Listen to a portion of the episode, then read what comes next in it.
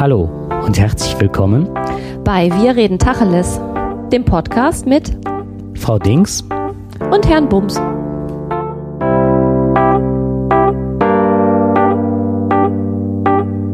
This is a new some feeling when Hallo zusammen zu einer neuen Ausgabe vom Tacheles Podcast. Ja, hallo. Wir grinsen uns, kriemeln uns hier ein zurecht.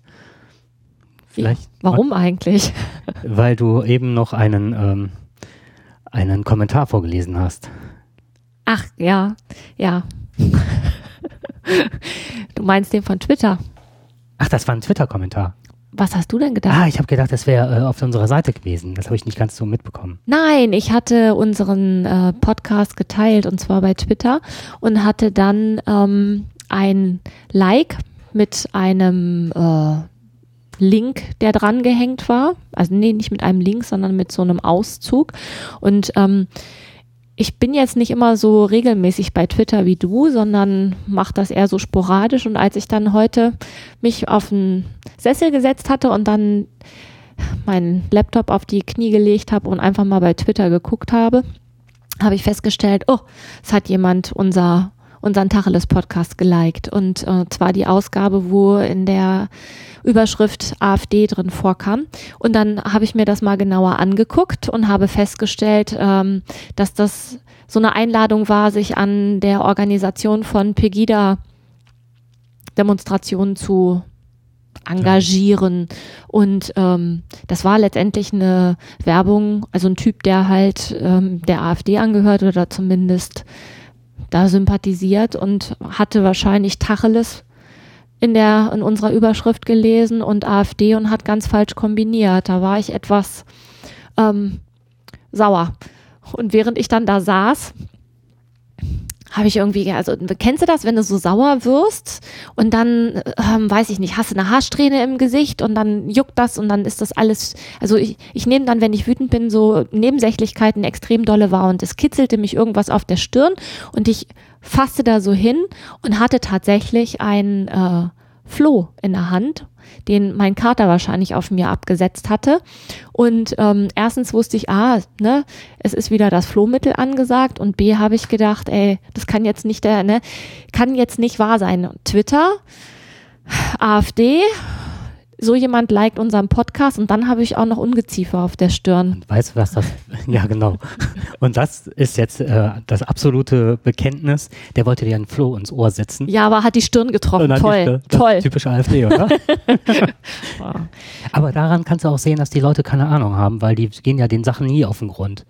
Die posaunen ja immer nur irgendeinen Kram raus und, und haben von, ja, der Höcke doch auch, der setzt, Hast du das gesehen, wo der hingegangen ist und hat dann hier über Afrikaner und Europäer im Vergleich gesprochen, was sehr, sehr ähm, auf äh, Rassenideologie der Nazis beruht? Nein, nein. Ja, auf jeden Fall hat er vor einer Versammlung, ich weiß jetzt nicht mehr, muss ich nach, ähm, nochmal nachschauen, wo er da gesprochen hat. Und ich habe einen Auszug daraus gesehen. Also zum einen ist es total schäbig und mir ist echt übel geworden. Auf der anderen Seite ähm, dachte ich, mein Gott, der Typ, der liest alles ab. Da ist wirklich nichts, was er frei, der, der hat das gar nicht verstanden, was der liest. Und ähm, das passt jetzt ganz gut, ne? Also ja, das passt. Der setzt hier kein Floh ins Ohr, weil er auf die von der Anat ja. Anatomie und von sonstigen Sachen halt keine Ahnung hat. Also ich finde es ziemlich ähm, peinlich, dass der unseren Podcast ähm, ja, ja, ich war nicht so erbaut. Ne? Twittert. Ne? So fand ich. Aber ich werde vielleicht mal zurück twittern, das finde ich ganz witzig. Ich kann dir nicht mehr sagen, wer das ist, weil ich habe das jetzt geblockt ah, geblockt okay. und auf stumm geschaltet. Ich kann dir nicht ah, mal sagen, okay. wer das mhm. ist. Also das kann man bestimmt rückgängig machen, aber ähm, ehrlich gesagt naja, will ich damit auch gar nichts mit, ich möchte da gar nichts mit zu tun mhm. haben. Wobei wir schon fast vom Thema sind, mit manchen Sachen gar nichts zu tun haben, und zwar mit manchen Äußerungen und Tweets und Retweets von irgendwelchen Leuten. Und wir sind auch direkt bei Twitter zum heutigen Thema. Ja, und zwar dieser Hashtag uh, Why I Said Nothing. Ne? Mhm. Ähm, also du hast das Thema ausgegraben, ne? Ja. Eben weil, vielleicht kannst du kurz, ne? Also ich, du hast mich ja nur drauf gestoßen und dann, ähm, aber vielleicht kannst du mal sagen, wie du drauf gekommen bist. Ja, das ist sowas ähnliches wie damals dieser Aufschrei. Der ging auch lange Zeit durchs Netz, wo man gegen Alltagssituationen Sexismus angegangen ist und versucht hat, ihn sichtbar zu machen. Und hierbei Why I, did, uh, say, uh, Why I Said Nothing, ähm, wo Frauen und Männer darüber schreiben, warum sie nicht über erlebte, tatsächlich erlebte Vergewaltigung und andere Formen sexualisierter Gewalt sprechen konnten. Mhm. So, aber da geht es in erster Linie um äh, sexuellen Missbrauch und warum Frauen geschwiegen haben, beziehungsweise Männer.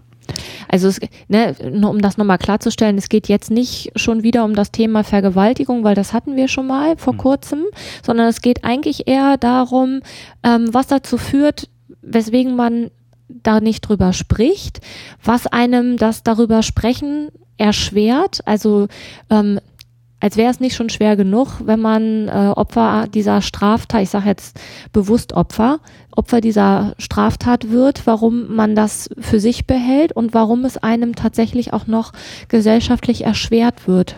Das finde ich ganz spannend, warum das so ist.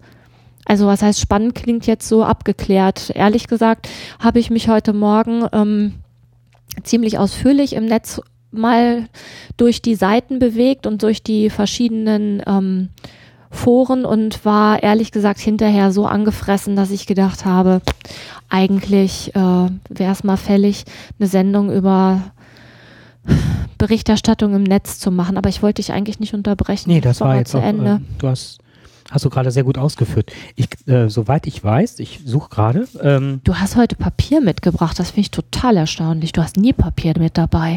Und du hast es noch angestrichen. Ja, aber das ist Der Jakob hat hier mehrere Seiten dabei und zwar, ich würde mal tippen, Schriftgröße 8,5. Ich merke es auch gerade, weil ja, ich kann es nicht vergrößern, sonst eine, mit brauchst zwei. du brauchst du eine Ich habe meine Brille nicht dabei, das ist auch noch total ärgerlich.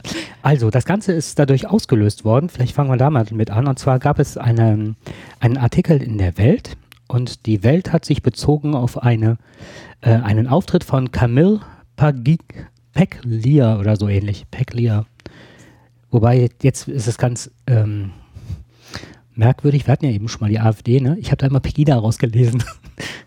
Wo draus? Aus diesem Peklier. also ich finde, das kommt auch, das ist auch ziemlich nah Jetzt dran. Solltest du das nächste Mal Schriftgröße 9,5 Ich fand, äh, dass äh, die Nähe zu diesem, zu der Pegida fand ich äh, wirklich erstaunlich. Ähm, dabei geht es halt um Folgendes. Ähm, Sie ist eigentlich eine Frauenrechtlerin gewesen und hat wohl vom Paulus ist sie wohl zum Saulus geworden, also ist die umgekehrte Reihe gegangen. Und äh, es geht halt wohl darum, dass es wohl an Top-Universitäten, gerade Harvard, Cambridge und Yale, dazu kommt, dass ähm, 40 Prozent der Studentinnen eines Abschlussjahres der Elite Harvard-Universität unerwünschte sexuelle äh, Annäherung erlebt haben. Davon wurden 16 Prozent vergewaltigt. Und rechnet man das hoch, ähm, sind das mehr Frauen als ähm, die Demokratische Republik Kongo an Vergewaltigungen aufzuweisen haben. Ähm, also so im Verhältnis. Und diese äh, Frau Peklia ähm, hat einen Auftritt. Die große Dissidentin der feministischen Bewegung in Amerika hat sich dadurch einen Namen gemacht, dass sie im Namen der Frauenbefreiung für die rauschhafte dionysische, für den Sex und die Freiheit des Ausdrucks inklusive Pornografie plädiert. Ähm, ich habe Mitleid mit Frauen, die sich von dieser überpolisierten, opferzentrierten Rhetorik verführen ließen, denn wenn sie sich an solche Phrasen klammern, leugnen sie ihre eigene Handlungsmacht. Also, die geht hin und ähm, äh, diffamiert die Frauen, die sich da öffentlich darüber ähm, geäußert haben, dass sie das ertragen mussten und also beziehungsweise sexuelle Übergriffe ständig erlebt haben und auch teilweise vergewaltigt worden sind. Führt an, man hätte ein Sorgentelefon eingeführt, seitens der Uni, soweit ich das verstanden habe, aber da hätten so gut wie kaum Leute angerufen. Nach dem Motto, es geht halt, wenn so Saufgelage sind und am nächsten Morgen hat man ein schlechtes Gefühl dabei, dass man mit jemandem geschlafen hat, mit dem man es nicht wollte, dann geht man ganz schnell hin und sagt, hm, das war sexueller Missbrauch oder Übergriffigkeit beziehungsweise Vergewaltigung. Die banalisiert das Ganze und ähm, entmündigt und entrechtet die Leute. Und ähm, was, ähm, Moment, was dann noch passiert ist halt, dass sie sagt, das ist so, so, ähm, eine Frau, die hingeht und das ähm, so bezeichnet als Vergewaltigung und damit nicht klarkommt, ähm, die hat kein Recht, beziehungsweise die kann sich ja dann auch irgendwann mal in der Wirtschaft nicht durchsetzen. Man muss halt manche Opfer hinnehmen, um überhaupt ähm, in dieser Welt zurechtzukommen. Das heißt, das ist meine Qualifikation, um in der so Männer... hat es nicht ausgedrückt, aber man soll halt nicht so verweichlicht sein. Also ich werde das mal äh, vorlesen. Ich bin immer noch äh, wieder schockiert und bestürzt über die beinahe viktorianische Vorstellung, die heute Feministinnen verkünden. Als seien Frauen hilflose, zerbrechliche, naive Wesen, denen es äh, nicht gelingen kann, ihr Liebesleben unter Kontrolle zu bekommen. Junge Studentinnen, die unfähig sind, die lümmelhaften Vergnügungen und Gefahren von Männerpartys auf Universitäten zu meistern, werden kaum darauf vorbereitet sein, in Zukunft Führungspositionen in Politik und Wirtschaft zu erringen. Das ist das wortwörtliche Zitat. Also, ne, natürlich sind Frauen keine, ähm, wie hat sie sich ausgedrückt? Sagst du nochmal den ersten? Frauen? Zerbrechliche Wesen, ja. die nicht selbstbestimmt sein, mhm, sind? Genau. Ja, natürlich sind sie das nicht, aber trotzdem heißt das ja nicht, dass man, ähm, ja, gerade weil sie es nicht sind, muss man sich das nicht gefallen lassen. Genau, richtig.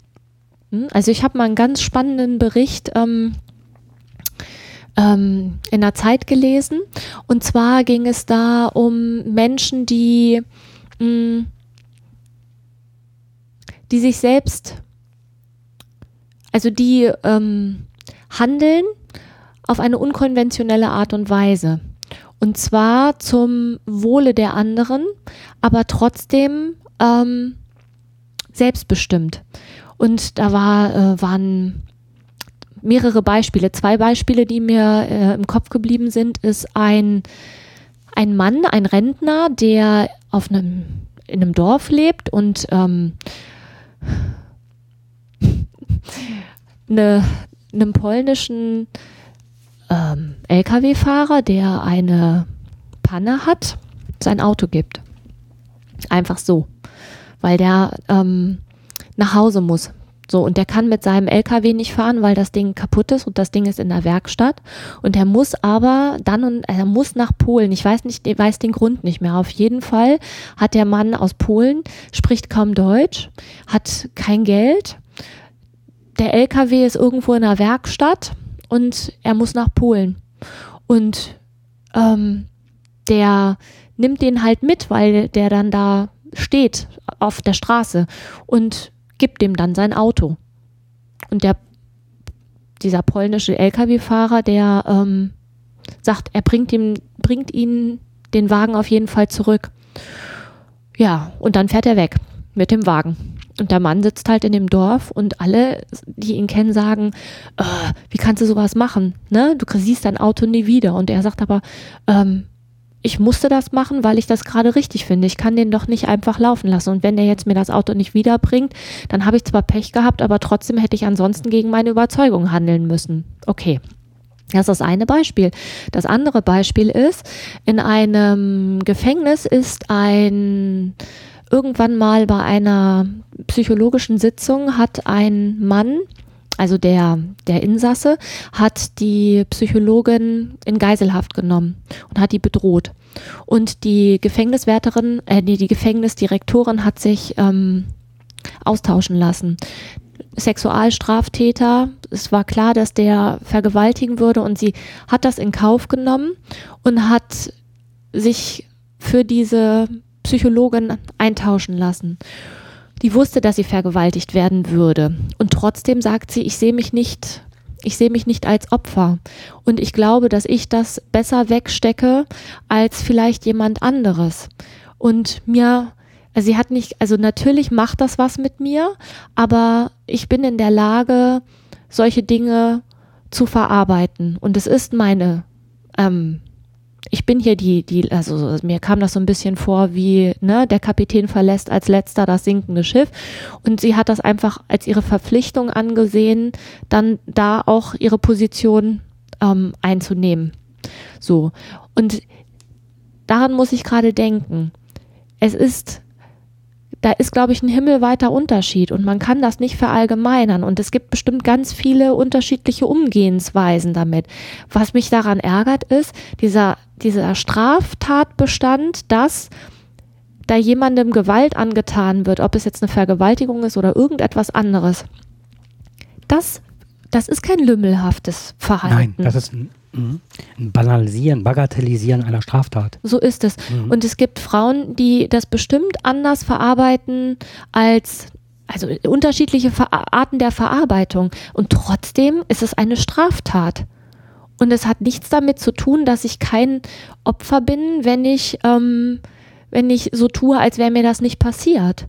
Das hat mir keiner anzutun. Ganz im Gegenteil. Ich halte es für ähm, gerade dann aus der Opferrolle rauszukommen, indem ich sage, ja, das ist mir passiert und keiner hat das Recht dazu. Und ich möchte jetzt ganz gerne, dass das ähm, geahndet wird. Und das ist das, was mich auch in dieser, in dieser Pressemitteilung oder überhaupt, was mich echt, was mich echt heute Morgen echt angefressen hat. Es sind so verschiedene Sachen, die mich da auch extrem ähm, ja, angefasst haben. Und zwar eine Sache ist halt, ähm, das, was du gerade gesagt hast, ist also die Bagatellisierung des Ganzen ist ein Punkt. Das ist kein Bagatellvergehen und das ist auch nicht, dass eine Frau sich nicht durchsetzen kann und deswegen kein Wirtschafts, äh, Wirtschaftsbereich aufsteigen kann, wenn sie das nicht aushält. Das ist eine perfide, eklige Unterstellung beziehungsweise ähm, nicht wahrnehmen der eigentlichen ähm, Verletzungen, die widerfahren sind.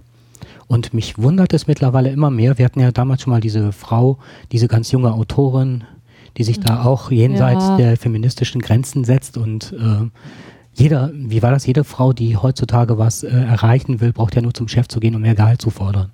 Oder einen, einen besseren Job. Ich weiß nicht mehr, wie sie hieß. Wir hatten auch damals nee, den Namen verdrängt. Ja, Wir wollten auch damals gar nicht nennen.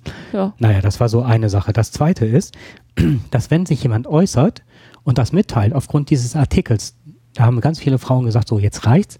Und dadurch ist dieser Hashtag auch entstanden. Ich gehe jetzt hin und gehe an die Öffentlichkeit und werde das so benennen. Ja. So, und dann ist halt passiert, dass dann, ich zitiere jetzt mal die Miss Levia, das ist ein Blog, und dann passierte der aus meiner Sicht Worst Case. Ein paar kleine Jungs stark, starken, stalken, Entschuldigung. Starten. Stalken, doch, Schriftgröße 8, den Hashtag und taten das, äh, damit genau das, was einem schon während der Vergewaltigung geschieht. Sie übten Gewalt aus. In diesem Falle verbale Gewalt. Sie zogen die Äußerungen ins Lächerliche. Sie erniedrigten und beleidigten teilweise sehr persönlich und sehr ekelhaft und voll unter der Gürtellinie. Und diese Gewalt, die diese Frauen nochmal zugefügt worden ist, ist ähm, extrem. Und dann kommt halt immer noch, ähm, sind sie ja selber schuld, also so dieses, ähm, das Mysterium, dass die Frau an der, Ver also ja, diese, diese Mythen, dass die Frau halt selber an der ähm, Vergewaltigung schuld ist, wird immer wieder ähm, aufgeführt. Und was ich, was sie noch schreibt, was ich sehr toll fand, war, erst wird das Opfer zum Täter gemacht. Sie sei eine Arbeitsaufmerksamkeitshure, sie sei eine Lügnerin und ähm, die Täter werden wiederum zum Opfer erklärt. Ja, ne, diese Frau ähm, ist hingegangen und erzählt jetzt was und ich, wir Männer, ne, wir müssen das jetzt alles erdulden. Und daraufhin versuchen sie sich wieder zu wehren und ähm, ziehen das Ganze in den Dreck. Mhm. Ähm, also du kannst dich drehen und wenden, wie du willst. Ne? Es ist, äh, es kommt eigentlich immer auf das Gleiche drauf raus. Und das ist das, was wir in den letzten, ähm, in den letzten Sendungen auch schon hatten. Das, das hat was mit dem, ähm, mit diesem klischeehaften Frauenbild zu tun, was immer noch projiziert wird oder produziert wird. Und dieses, ähm, also ich habe im Netz halt auch ein ähm, bei Spiegel Online halt was gefunden. Das ist von einer Frau Stokowski. Ähm, also welche Gründe es halt gibt, eine Vergewaltigung zu verschweigen. Das ist halt vor, einmal der Angst vor dem Täter, dann die Unwissenheit, ob es sich tatsächlich um eine Straftat handelt. Mhm. Ne? Mhm. Ähm, und das Ganze einfach verdrängen wollen. Also, ne, so nach dem Motto, ah, wenn ich da nicht drüber rede, dann denke ich auch nicht mehr dran und dann ähm, bin ich es auch los, was natürlich Quatsch ist, weil nur weil es verdrängt ist, ist es trotzdem noch da. So. Das ist ein traumatisches Erlebnis und das wird man nicht einfach so wegdrücken können. Ähm, bei diesem Unwissenheit, ob es sich um eine Straftat handelt, finde ich halt ganz spannend. Ne? Ich habe dazu von einem äh, Bundesrichter aus Karlsruhe, einem, Herr Fischer, einem Herrn Fischer, habe ich halt auch ein paar Sachen im Netz gefunden, wo ganz klar ist, ähm, unser Strafgesetzbuch ist nicht so aufgebaut, auch nicht im Sexualstrafrecht, dass man einfach so erkennen könnte, was darf ich und was darf ich nicht. Da sind halt Formulierungen drin, die sind für einen Laien nicht unbedingt durchschaubar, was er als Bundesrichter als großes Manko ansieht. So. Ähm, die Unwissenheit, ob es sich um eine Straftat handelt, ist ja dann verknüpft mit dem, ähm, dass die Frau sich fragen muss, habe ich vielleicht auch was falsch gemacht? Oder viele Frauen fragen sich das, habe ich was falsch gemacht? Habe ich den, ne? Da sind wir wieder bei, da war der Rock doch zu kurz, äh, sind die hohen Schuhe vielleicht doch falsch gewesen, ne? Wie war das nochmal? Wenn ich vergewaltigt werden will, muss flache Schuhe anziehen, mhm. ne? Mhm. Ähm, Jetzt kommt das mit der Lügnerin, dieses, wenn ich das erzähle, es wird mir sowieso keiner glauben. Im Zweifel für den Angeklagten. Das heißt, ich muss beweisen, dass derjenige das tatsächlich getan hat. Und vielleicht hatte er doch das Recht dazu. Habe ich vielleicht irgendwo doch nicht an der, also irgendwo doch mich falsch verhalten. Das ist ja das. Habe ich Nein gesagt? Das ist so das, was was einem als Frau immer so mit untergejubelt wird. Und dieses ähm, 35 Frauen haben sich zusammengeschlossen und haben gesagt, Bill Cosby hat uns sexuelle Gewalt angetan, wie immer die jetzt auch ausgesehen haben mag. Und da fragt die Frau Stokowski zu Recht, was ist denn, wenn es nur eine ist? Müssen wir uns ähm, zusammenschließen? Haben wir denn, also wenn es 35 Frauen sind, dann wird uns vielleicht geglaubt und sonst nicht? Und was für ein Frauenbild steckt dahinter? Die Frage fand ich ganz spannend. Also mit den Hashtags, die du eben erwähnt hast, ähm, waren auch so Sachen bei wie, ähm, wenn das länger zurück ist, ähm, wir wissen, dass viele im häuslichen Umfeld passieren viele äh, Vergewaltigungen. Dass immer so auch dieser Gedanke dabei ist, ich bringe die Familie auseinander. Ach Gott, ja. Stimmt, ne? Es ist mhm. ja, man kann alleine durch den Park gehen, aber ähm, schwierig ist, mhm. wenn man nach Hause kommt. Ja, da war ja. was. Ich und dann ist auch mich. diese Sache, äh, welche, welches in Anführungszeichen Recht hat der Mann auf Sexualität, in dem wenn die Frau keine Lust hat oder äh, wenn er Gewalt anwendet und so weiter. Das ist ja das, was du eben auch meintest, sich zu hinterfragen, habe ich einen Fehler gemacht oder ist das richtig oder falsch? Also so, so dieses Hinterfragen. Ähm, vielleicht habe ich ja schon mit ihm Sex gehabt, ne? Ja. Und aber jetzt an der Stelle möchte ich einfach nicht mehr oder die Ehe ist kaputt oder so und der macht es einfach. Aber hat er das Recht dazu, weil er ne, oder wer glaubt mir, dass ich, wenn ich in der Ehe sage, ich möchte halt keine Sexualität mehr mit dir? Ja, und reicht es dann zum Beispiel, wenn ich sage, ähm, oder was ist, wenn ich im, im Ehebett vergewaltigt werde äh, und ich muss mir dann die Frage gefallen lassen, ja, wieso haben sie sich denn überhaupt dazugelegt? Das mhm. kann ja auch passieren. Also, ne, ich bin so gedanklich mehrere Szenarien durchgegangen und habe gedacht, ähm, reicht das dann schon? Habe ich mich dann der Gefahr ausgesetzt? Hätte ich vielleicht auf dem Sofa schlafen sollen? In weiser Voraussicht, weil ich wusste, der will eigentlich und ich will aber jetzt gerade nicht. Wie muss ich mir das vorstellen? Ne? Da, und es ist offenbar nicht so einfach, sich in dieser Gesetzes, in dem Gesetzbuch, was das angeht, so zurechtzufinden, dass man darauf leicht eine Antwort finden kann. Und was mich so angepiekt hat, war dieses, es müssen 35 Frauen sagen, dass das passiert ist. Wenn es nur eine gewesen wäre, mhm. wahrscheinlich hätte ihr nicht mal jemand zugehört. Da kommen wir wieder mit dem, ja, ne, äh, die denkt sich das nur aus, die will wahrscheinlich abkassieren, mhm. ähm, die möchte im Mittelpunkt stehen. Das finde ich auch immer so klasse. Ne? Frauen wollen immer im Mittelpunkt stehen. Und das ist eigentlich das, was die, viele Frauen, die ich kenne, die wollen gar nicht im Mittelpunkt stehen. Die wollen sich nicht in den Vordergrund drängen. Das, die meisten Frauen tun das nämlich eben nicht, mhm. weil sie nicht unangenehm auffallen wollen. So, und dann wird ihnen gesagt, du willst ja eh nur im Mittelpunkt stehen. Das ist, glaube ich, für viele Frauen echt auch ein Schlag ins Gesicht. Als würden sie sich das ausdenken, weil sie jetzt auch mal Aufmerksamkeit haben wollen. Was für ein Blödsinn. Ähm, diese Hashtags, ich habe mir da Gedanken zugemacht und äh, die Leute, die da wirklich äh, die Frauen dann in den Dreck ziehen, ähm, es ist eine gewisse, also ich verbinde damit so eine gewisse Kultur. Ich glaube, dass die, die ganz heftig dagegen angehen, gegen diese Hashtags und die so diffamieren die Frauen, dass die selber ein massives Problem haben. Und dahingehend, es gibt ja diese Theorie des Familiengeheimnisses, mhm. dass man etwas, je stärker einen was belastet und je stärker man das selber schützen muss, dass man wesentlich stärker nach außen geht und so diesen starken Mann mimt, um dieses eigenerfahrene Leid äh, zu verdrängen. Zu verdrängen. Sind wir wieder bei der Verdrängung. Das Geheimnis zu schützen. Und warum sollte ich, wenn jemand sich öffnet, hingehen? Das ist so perfide, das geht mir einfach nicht in den Kopf rein. Und deswegen hat mich dieses Thema auch so berührt, als ich das gelesen habe. Warum geht jemand hin und, ähm, ja, das, äh, und schmeißt mit Steinigen? Das ist ja eine Steinigung, eine zweite. Die erste war erfahrenes Leid durch Gewalt, durch sexuelle Gewalt. Und das zweite ist dann äußert sich jemand und äh, ist froh, vielleicht mal in einer größeren Anzahl von Frauen, da sind auch einige Männer bei, aber wieder äh, verschwindend gering, ähm, die dann sagen, so, das ist, das ist mir passiert. Warum geht dann jemand hin und wirft dann Steine auf diese Frauen?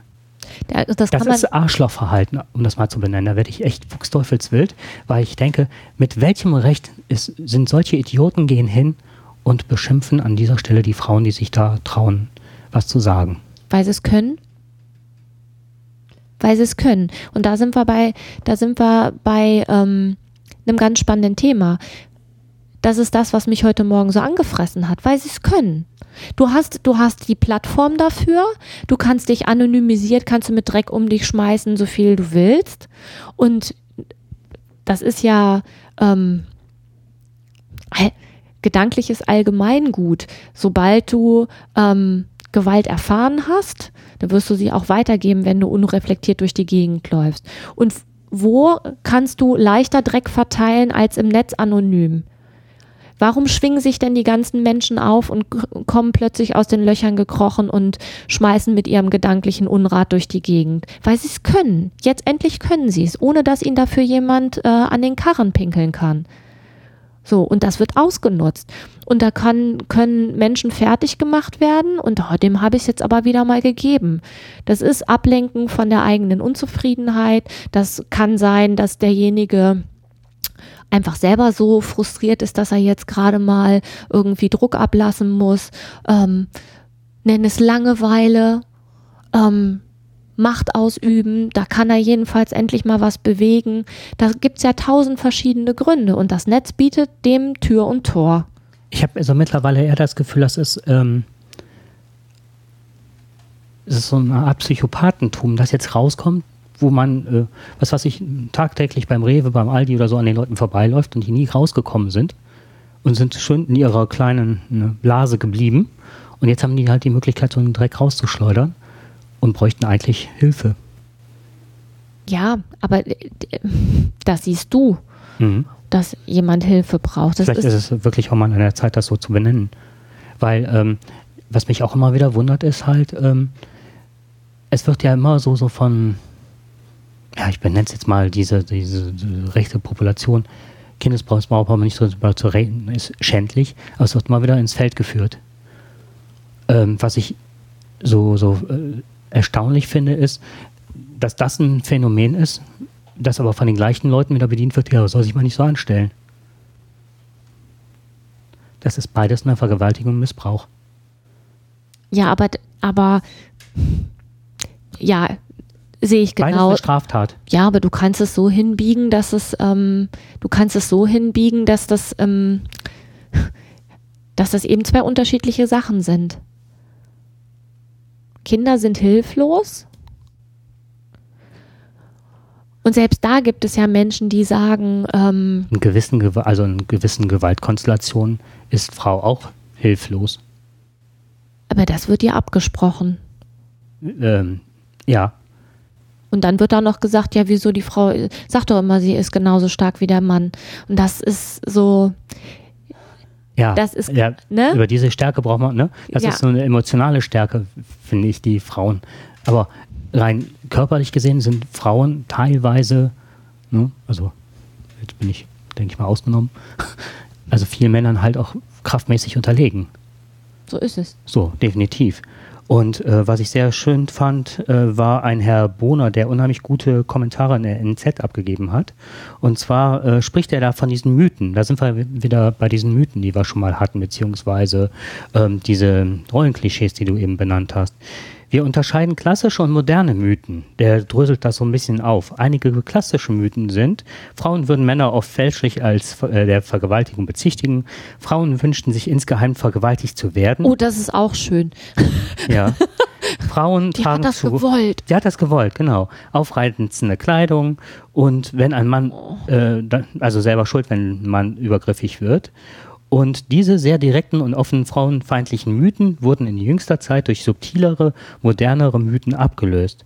Und jetzt kommt es zur Sexualität, gehöre einfach eine gewisse Portion männlicher Aggressivität dazu.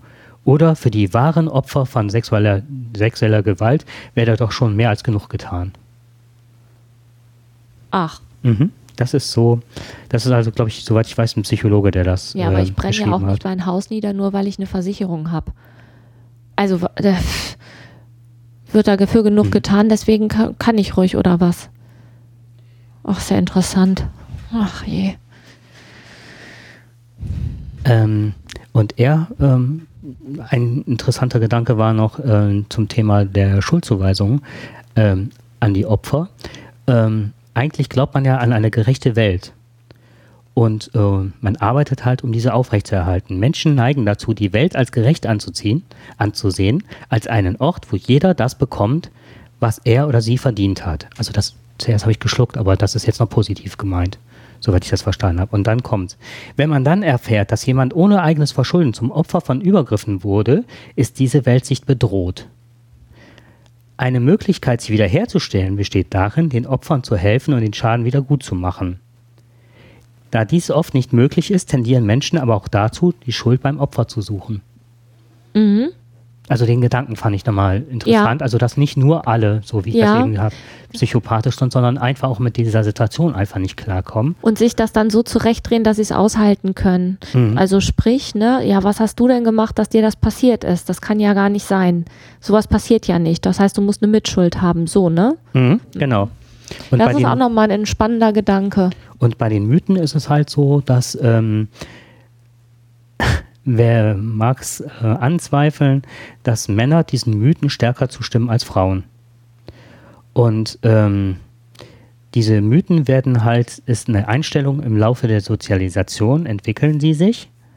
Äh, sie werden an den, von den Kindern an die Eltern, äh, nee, Quatsch, von den Nee. Eltern an ihre Kinder weitergegeben äh, und innerhalb der Gruppen von Gleichaltrigen kommuniziert. Und er sagt, man kann auch diese Mythen ausrotten. Ähm, er, er sagt dazu, so ein Denkkorsett äh, zu öffnen halt. Und zwar dadurch gehend, dass es einen erfolgreichen Ansatz gibt, ähm, die Informationen ähm, besonders schlimmer Sexualgewaltaktionen darzustellen. Und zwar, äh, das lese ich jetzt mal vor, sonst will ich ja was Falsches sagen.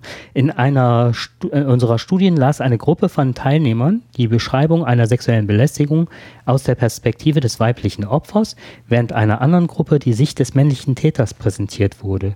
Die Beschreibung aus der Opferperspektive, in der sich die Frau auch nee, in der die Frau auch über die Angst und Erniedrigung sprach, die sie erlebte, führte zu einer deutlichen Reduktion der Mythenakzeptanz der Teilnehmer und Teilnehmerinnen. Das fand ich ähm, interessant, dass man dagegen auch angehen kann. Wobei, dann musst du aber auch die Bereitschaft haben, der Leute sich darauf einzulassen. Du musst dir erstmal dieser Mythen bewusst sein. das stimmt. Du musst erstmal ja, musst erstmal im Kopf haben, dass du, dass es diese Mythen gibt und sie dann auch noch als Mythen und nicht als Weisheiten ähm, abspeichern. mhm. Du musst dich gedanklich darauf einlassen, dass es, dass nicht alles so ist, wie du das vielleicht erlebst. Ja. Also erleben im Sinne von gefärbt erleben, ne?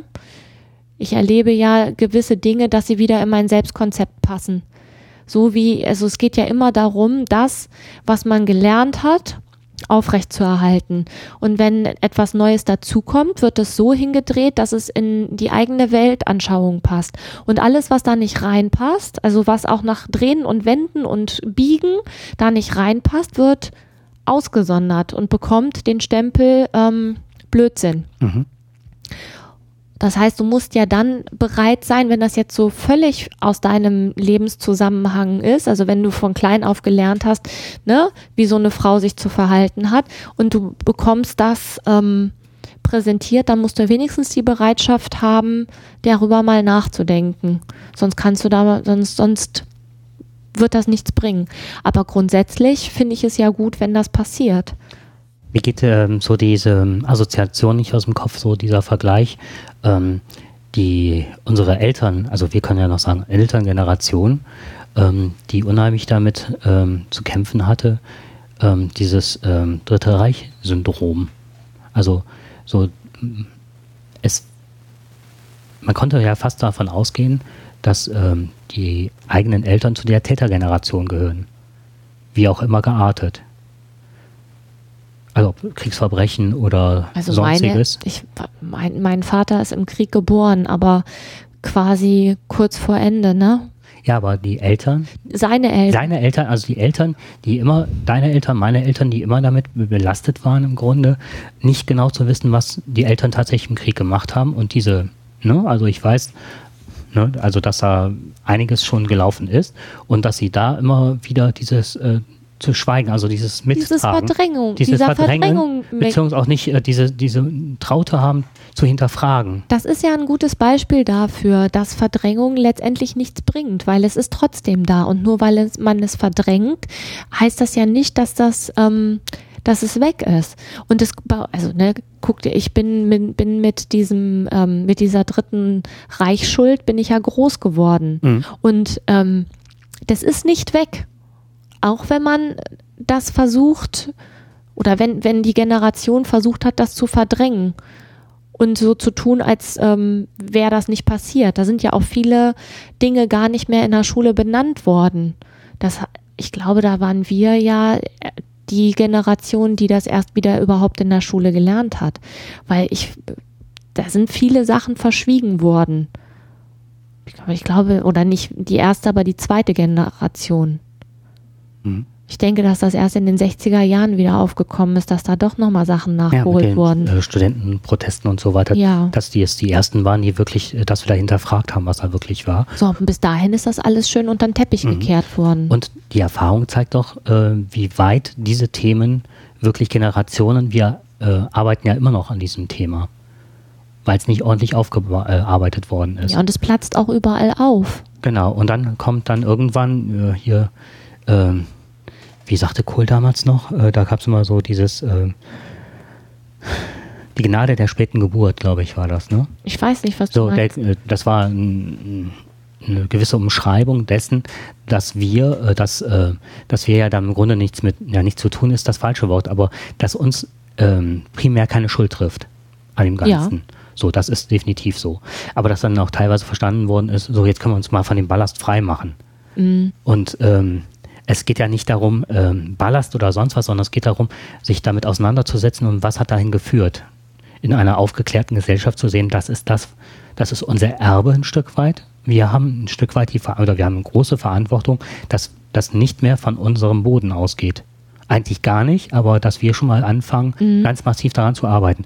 Und jetzt bin ich so erschrocken darüber, dass ich dachte, wir wären eine aufgeklärte Gesellschaft und jetzt wird es immer konservativer und rechtspopulistischer und plötzlich kommen dann wirklich ähm, aus den Erdhöhlen kommen die Urzeitmenschen gekrochen und gehen, gehen äh, Frauen an, die sich äh, da äußern und mit äh, und banalisieren Gewalttaten.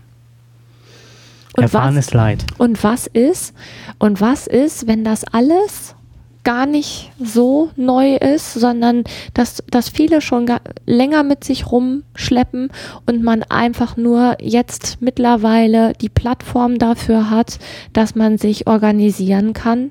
Weil wenn ich habe so die Befürchtung, dass ähm, unsere Gesellschaft vielleicht gar nicht so aufgeklärt ist, wie man das, wie, wie ich mir das immer vorgestellt habe, dass die Veränderung der Mediengesellschaft ähm, dazu führt, dass viele Dinge nicht mehr gelernt werden, aber dafür andere Dinge sich in den Köpfen verankern und man jetzt plötzlich die Möglichkeit hat, sich anonym erstmal zu vergewissern, ob man nicht alleine ist.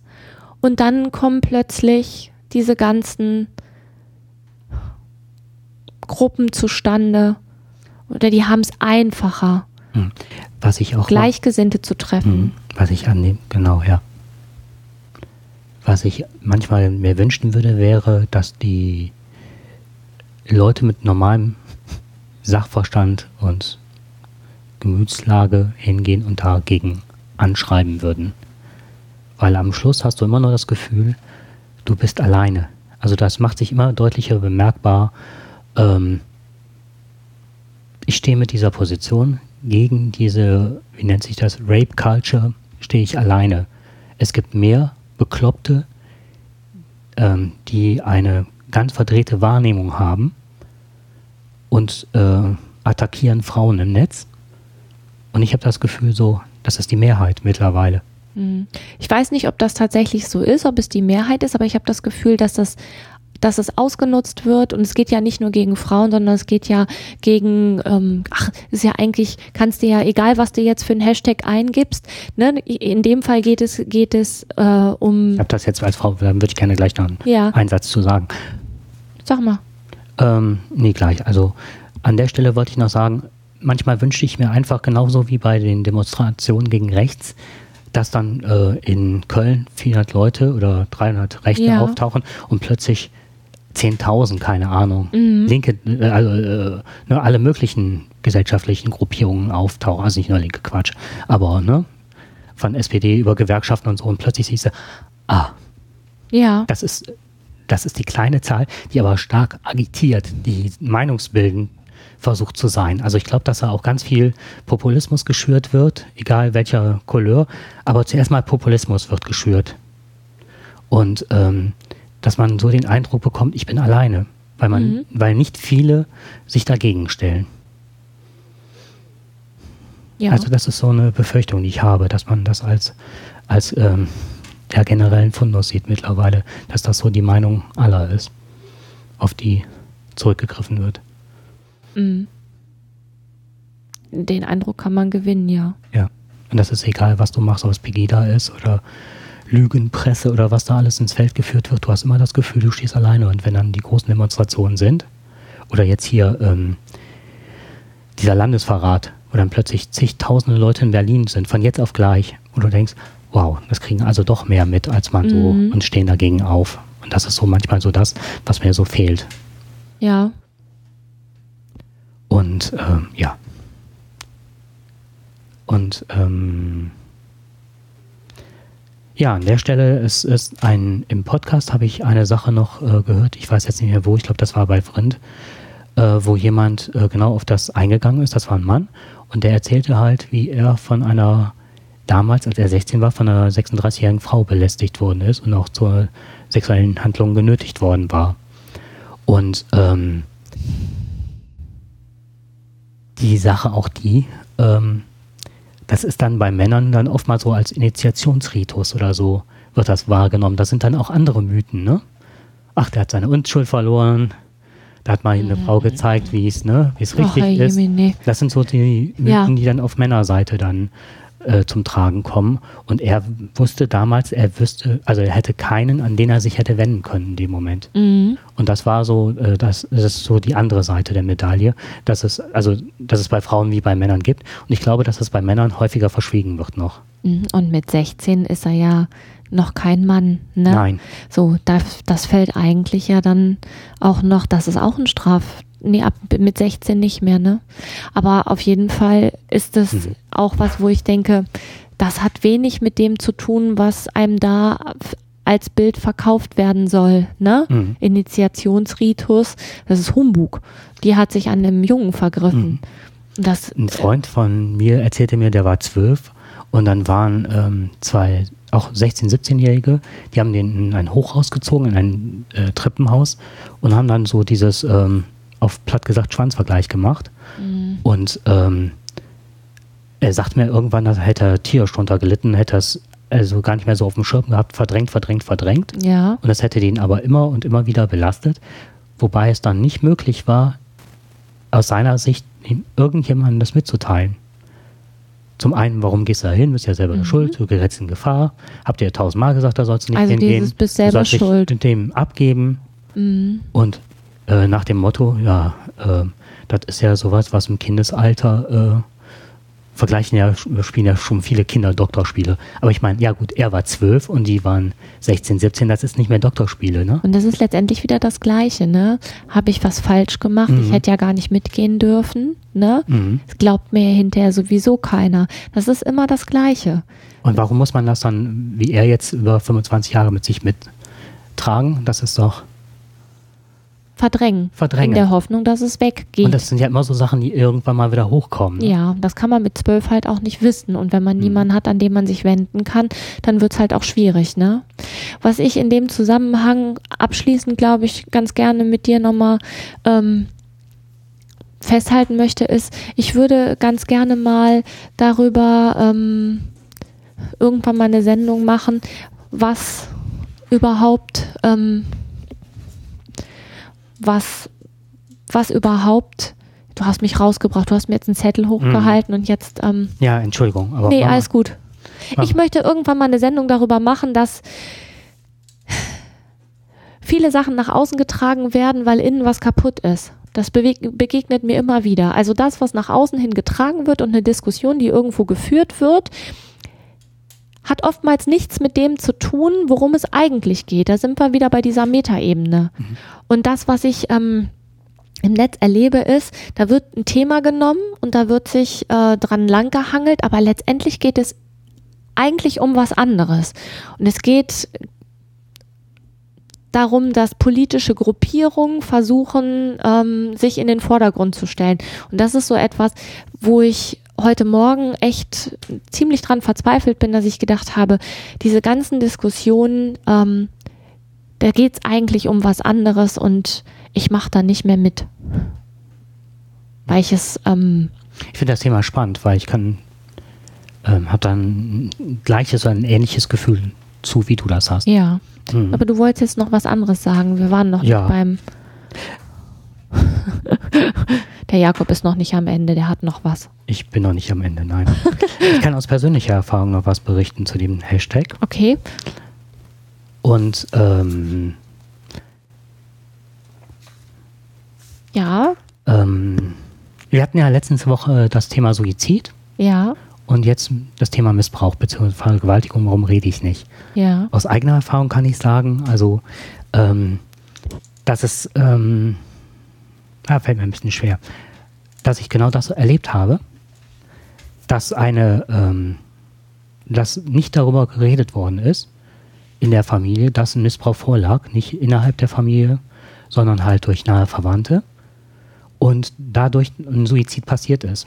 Mhm. Und die Frage ist auch immer an der Stelle, inwieweit ähm, ist dieses Nicht-Reden, da sind wir wieder bei diesem Familiengeheimnis. Ja. Wenn man das weiß, zum Beispiel als Kind das erfährt und die ganze Zeit das Wissen hat, aber darüber nicht reden darf was das auslöst oder was das äh, bewirkt bei Leuten, die sowas erlebt haben. Also das ist ja nicht, es ist, äh, das wird ja vielfältig, es ist ja wie ein Schneeballsystem. das heißt, der Mutter passiert's, die weiß nach zig Jahren keinen Ausweg, weil sie nicht darüber reden kann, mhm. weil sie die Angst hat, dass sie vom Mann verlassen wird, weil das passiert ist und trägt das ewig mit und vertraut sich dann dem Kind an irgendwann oder das Kind kriegt das irgendwie spitz, weil es mhm. genauer hinkirkt. Und ähm, aber es bleibt trotzdem als tradiertes Familiengeheimnis.